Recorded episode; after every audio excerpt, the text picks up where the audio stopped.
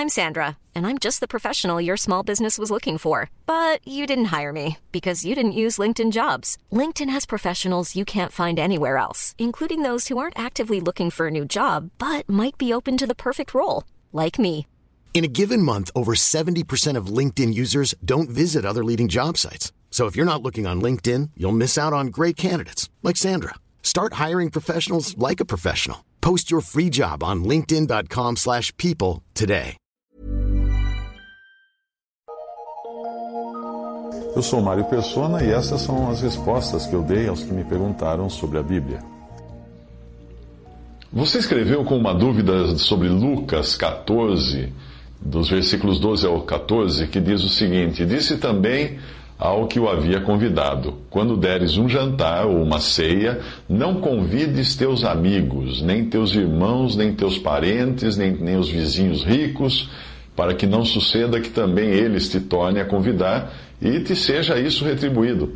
Mas quando deres um banquete, convida os pobres, os aleijados, os mancos, os cegos, e serás bem-aventurado, porque eles não têm com que te retribuir, pois retribuído te será na ressurreição dos justos.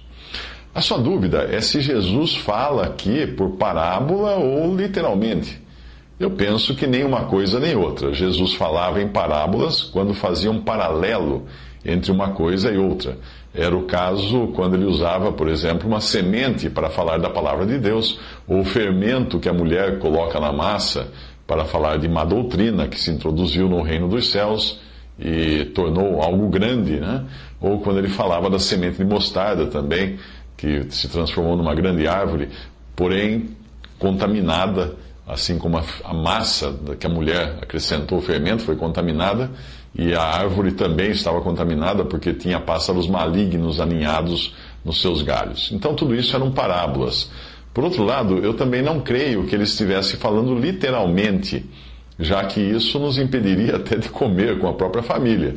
Se eu tivesse que convidar apenas aleijados, cegos, mancos, etc., para, para comer na, na minha casa, eu teria que excluir minha família, meus amigos. Veja que ele está dizendo para não chamar nem amigos, nem irmãos, nem parentes ricos. Certamente o Senhor não iria querer que perdêssemos a amizade com as pessoas ou familiares só pelo fato de serem ricas. Se assim fosse, Nicodemos e José de Arimateia estariam excluídos do convívio dos outros discípulos, porque eles eram ricos.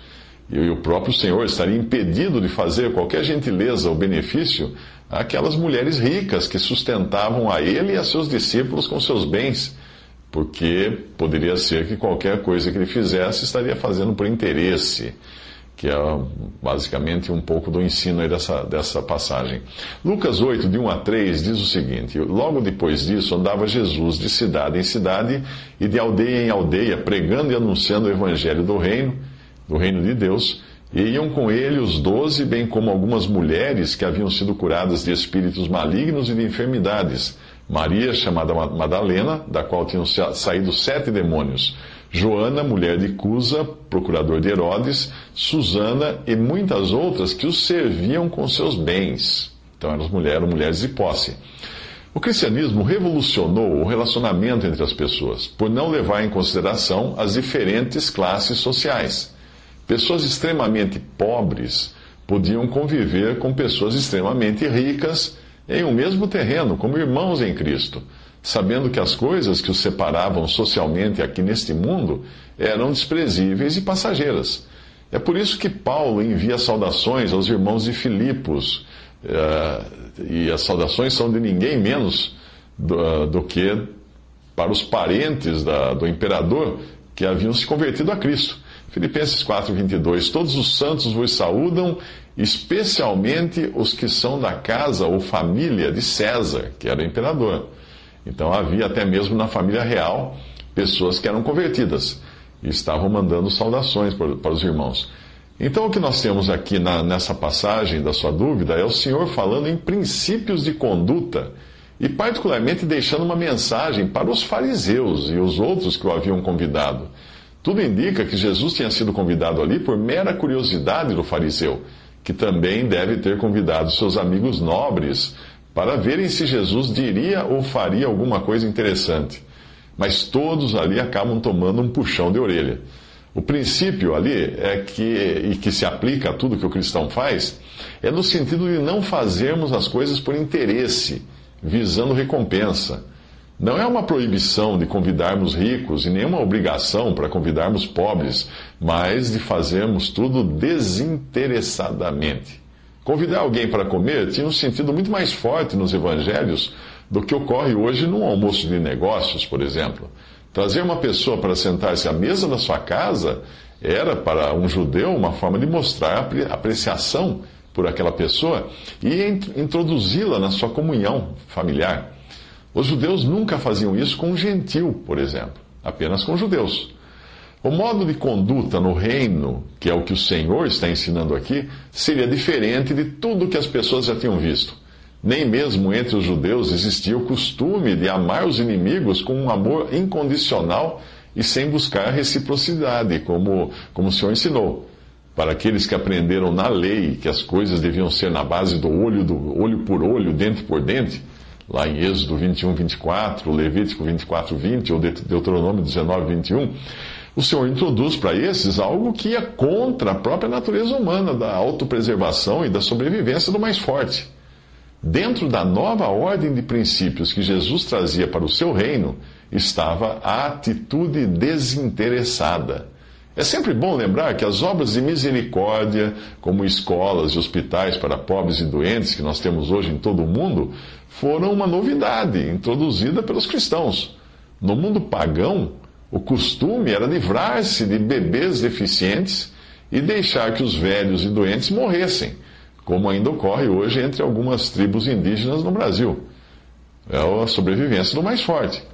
O senso de misericórdia ficou tão profundamente arraigado na população ocidental que é difícil acreditar que só no último século essas práticas de de jogar fora um bebê ou de deixar que um, um idoso morresse, é difícil acreditar que só foi no último século que essas práticas foram proibidas, ah, se tornaram ilegais, até em países não cristãos e por pressão até de países cristãos ou de costumes cristãos. É o caso das viúvas na Índia. Você sabia que as viúvas eram cremadas vivas, eram queimadas vivas ao lado do marido defunto e ao, ao lado também do, dos primogênitos do sexo feminino, e, que, por exemplo, na, na China eles eram, eram mortas. As meninas, quando nascia uma primeira filha na China, ela era morta, ela era afogada, o bebê era afogado. E eh, hoje é proibido na China isso, e hoje é proibido uh, matar a viúva queimada na Índia, e isso veio por influência dos missionários cristãos naqueles países. Caso contrário, esses costumes teriam continuado se não fosse por essa influência. Então, quando nós encontramos no Evangelho passagens como essa da sua dúvida, uh, saiba que elas são princípios, princípios geralmente que falam de fazermos as coisas sem interesse, sem segundas intenções.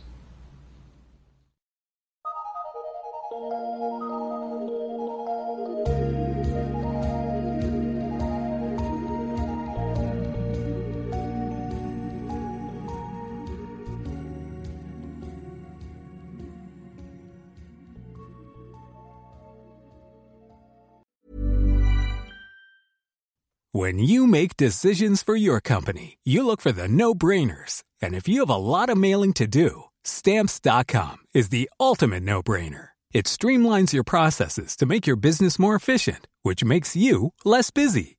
Mail checks, invoices, legal documents, and everything you need to keep your business running with stamps.com. Seamlessly connect with every major marketplace and shopping cart Schedule package pickups and see your cheapest and fastest shipping options from different carriers with rates up to 89% off USPS and UPS rates. And with the Stamps.com mobile app, you can take care of mailing and shipping wherever you are. Make the same no-brainer decision as over 1 million other businesses with Stamps.com. Sign up with code PROGRAM for a 4-week trial plus free postage and a free digital scale. No long-term commitments or contracts.